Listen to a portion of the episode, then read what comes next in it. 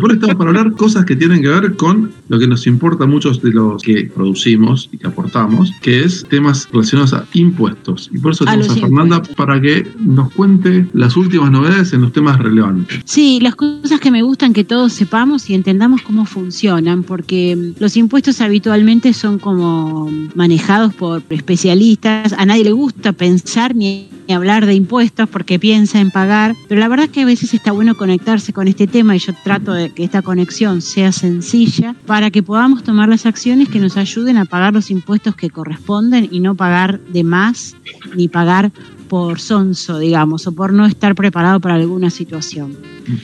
Entonces, lo que tenemos hoy para hablar es el tema de eh, las valuaciones de los inmuebles. De esto se está hablando muchísimo hace tres o cuatro días, viene vinculado esto con, con la aprobación del, o, con la propuesta de arreglo con el FMI que reclama una revaluación de los inmuebles. ¿Y de dónde viene esto? Esto ya en el año 2016 se había iniciado un proyecto por el cual se buscaba em, hacer un padrón nacional de inmuebles y, y valorizarlos de acuerdo con sus valores reales. Porque la realidad es que hoy los inmuebles, todos los inmuebles están valorizados, porque sobre esa base es que todos pagamos impuesto inmobiliario o alumbrado, barrio y limpieza, o sea, tanto impuestos provinciales como municipales. Pero esas evaluaciones, si uno las va a mirar a la boleta, que todas las boletas dicen cuál es la evaluación fiscal de la propiedad, no tienen relación con, con la, con la realidad de la propiedad. Les doy un ejemplo una casa en un barrio normal, no digo en uno de los barrios más ricos de Buenos Aires, de la ciudad de Buenos Aires, sino en un barrio normal.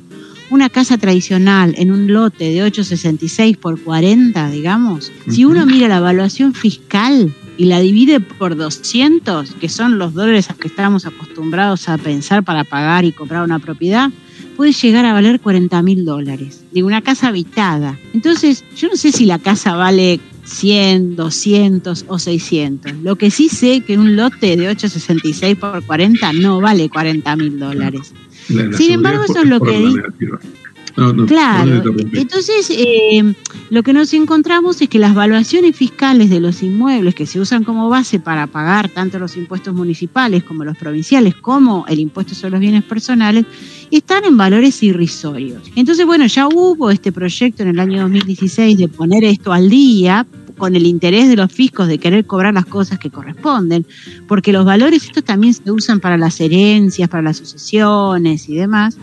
Pero bueno, el proyecto eh, fue un proyecto que se lanzó en 2016 y después quedó como no, progresó. Y ahora vuelven con este tema. ¿Y por qué vuelven con este tema? Porque si yo tengo bien valuadas las propiedades, puedo cobrar más impuestos, tanto provinciales como municipales, como en el impuesto nacional, que graba las propiedades por excelencia, que es el impuesto sobre los bienes personales. Sumado a eso, hoy tenemos la novedad que la AFIP dice que cuando se trata de propiedades en la ciudad de Buenos Aires, lo que hay que utilizar como valor de referencia es una evaluación, o sea, la ciudad de Buenos Aires tiene dos evaluaciones, una evaluación que se llama evaluación fiscal y otra que se llama valor inmobiliario de referencia o algo por el estilo, no recuerdo la sigla con exactitud. Pero uno es cuatro veces el otro. O sea, si en uno vale 100, en el otro vale 400. Entonces lo que uh, hay una discusión muy vieja acerca si hay que tomar uno o el otro, por prácticas y por aceptación general se tomaba el más bajo, y ahora la FIP salió a decir que no, que hay que tomar el alto. Entonces, cualquiera que tiene una propiedad en la ciudad de Buenos Aires, que no sea su propia casa, porque las casas están exentas prácticamente en todos los casos, algo tendrían que ser una mansión gigantesca, o un terreno gigantesco, la casa me refiero a donde uno vive, ¿no? Pero si uno tiene una oficina en alquiler o un departamento en alquiler, una inversión, una herencia, lo que sea, si el año pasado pagó mil por esa propiedad, este año va a pagar cuatro mil por lo menos. Eso es lo que hace la, la norma de la FIP para las, las, eh, las propiedades en la ciudad de Buenos Aires. Y además de eso tenemos que cuidarnos porque lo que se está modificando o lo que se quiere modificar es el padrón de todo el país y entonces se van a modificar los valores de las propiedades en todo el país y eso va a implicar que ante al valer más de acuerdo con los papeles, yo voy a tener que pagar más impuestos. Así que ciudadanos de los municipios, de las provincias, de la ciudad de Buenos Aires y de la nación, vamos a pagar más impuestos por todos los conceptos. Claro que vamos a pagar a aquellos que estamos declarando, no los que no venían declarando, como siempre, ¿no? Ese, tiene este concepto. La, gente, la gente no declara propiedades activos, no te puedo creer. Sí, eh, sí, sí, claro, pasa un montón. Y hay, de hecho, hay un punto débil que es que hay muchos que de alguna u otra manera logran mantenerse en las sombras y nunca declaran nada y así van escriturando por valores muy bajos y nunca entran en el radar de AFI. Ahora, ¿qué pasa? Ah, por las propiedades compradas hasta el año 2018, cuando uno las vende tiene que pagar lo que el escribano le dice el ITI, que es el impuesto a la transferencia de inmuebles. ITI que no se paga si la, si, un, si la propiedad es la casa habitación. Entonces, pero hay que declarar que es una casa habitación y hay que traer un papelito de la FIP que diga que valide eso. Y en ese momento la FIP que hace revisa que todos los, los propiedades que figuran en el Registro Nacional de la Propiedad a nombre de esa persona hayan estado declaradas en bienes personales. Es el único momento donde hay como una especie de sinceramiento entre el contribuyente y la FIP cuando se quiere evadir, no evadir, perdón, se quiere utilizar la posibilidad de la exención del impuesto a la transferencia inmueble.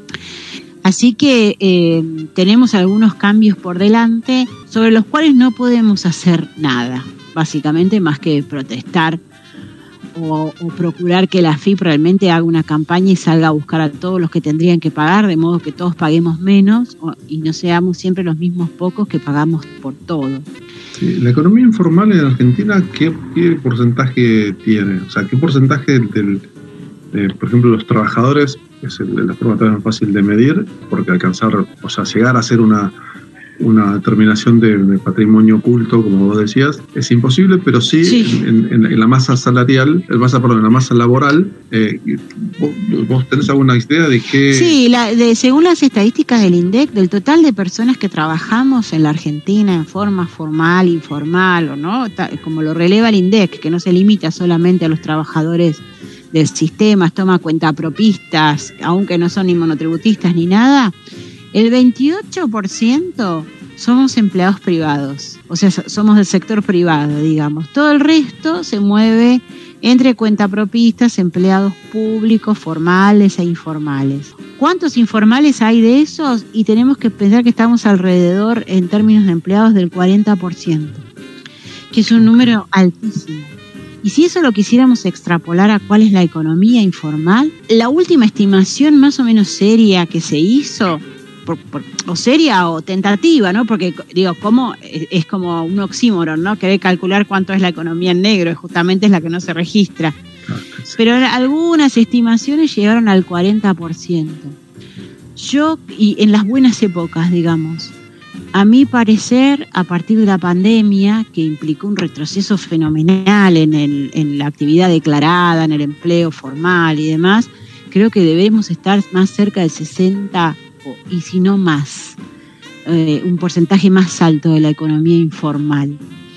Y, me refiero a la economía informal a la industria de la construcción, que tiene un porcentaje en, negro alto, a, todo lo que uno ve que no le dan factura. No sé, todos habrán tenido la experiencia de cuando pide la factura y la persona que se la tiene que, dar pone cara de fastidio.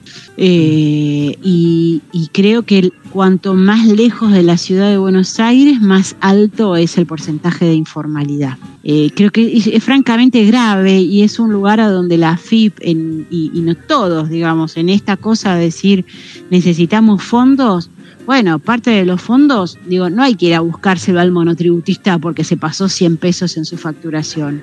Me parece que, o al, al negocito de barrio que tiene un empleado y qué sé yo, me parece que hay que ir a buscarlo a actividades interesantes. Digo, no son las grandes empresas, las grandes evasoras, porque, no sé, IPF no va a estar vendiendo en negro, eh, pero, pero sí hay núcleos muy significativos en ciertas actividades que, que, evaden, y tanto en actividades comerciales, industriales o profesionales. Eh, en las épocas de Abad, que en paz descanse, se había avanzado mucho en pos de, de, actividad, de declarar las actividades, ¿no? Muchos controles con eh, controles con cantidades, eh, con registros de todo lo que tienen la actividad agropecuaria, controles de transporte y demás. Pero lamentablemente hemos perdido muchísimo terreno en eso.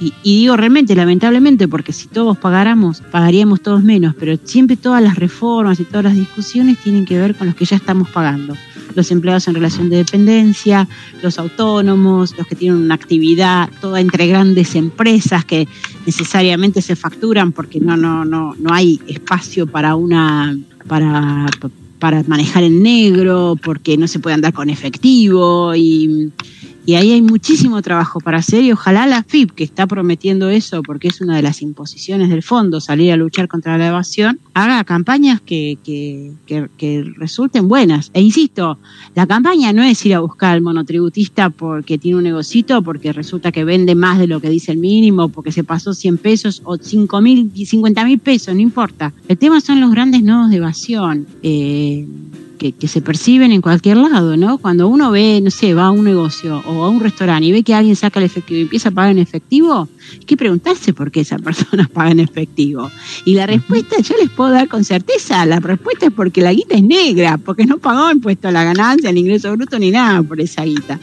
o está también lo que te dicen, paga vos con la tarjeta que yo te hago el cashback, o sea que te pago vos eh, mi parte en, claro, e, e, exactamente, pero el que te hace el cashback es porque porque la guita esa la hizo en negro y no y, y como en todo nosotros acá estamos acostumbrados a como que parece que es más piola y en realidad, más que piola, es el que hace que el que paga tenga que pagar el 35, que a un empleado en relación de dependencia lo, descompongan con el impuesto a las ganancias que le hacen pagar y que anden rascando impuestos sobre los bienes personales, sobre todo, y subiendo las alícuotas y todas las cosas que nos hacen. Tiene que ver con toda esta gente que no paga y, y todos los otros problemas que tiene el país, ¿no? Pero yo me centro en, en esta parte, es decir, hay como una inequidad y una falta de respeto de los que no pagan hacia los que pagan que pagamos los que pagamos, digamos, eh, ni más ni menos, digamos, no, no, no tiene mucha vuelta esto. Así que ojalá la FIP se ponga las pilas con eso. A mí me parece que han anunciado una campaña, que van a hacer una campaña, que van a salir a fiscalizar y qué sé yo.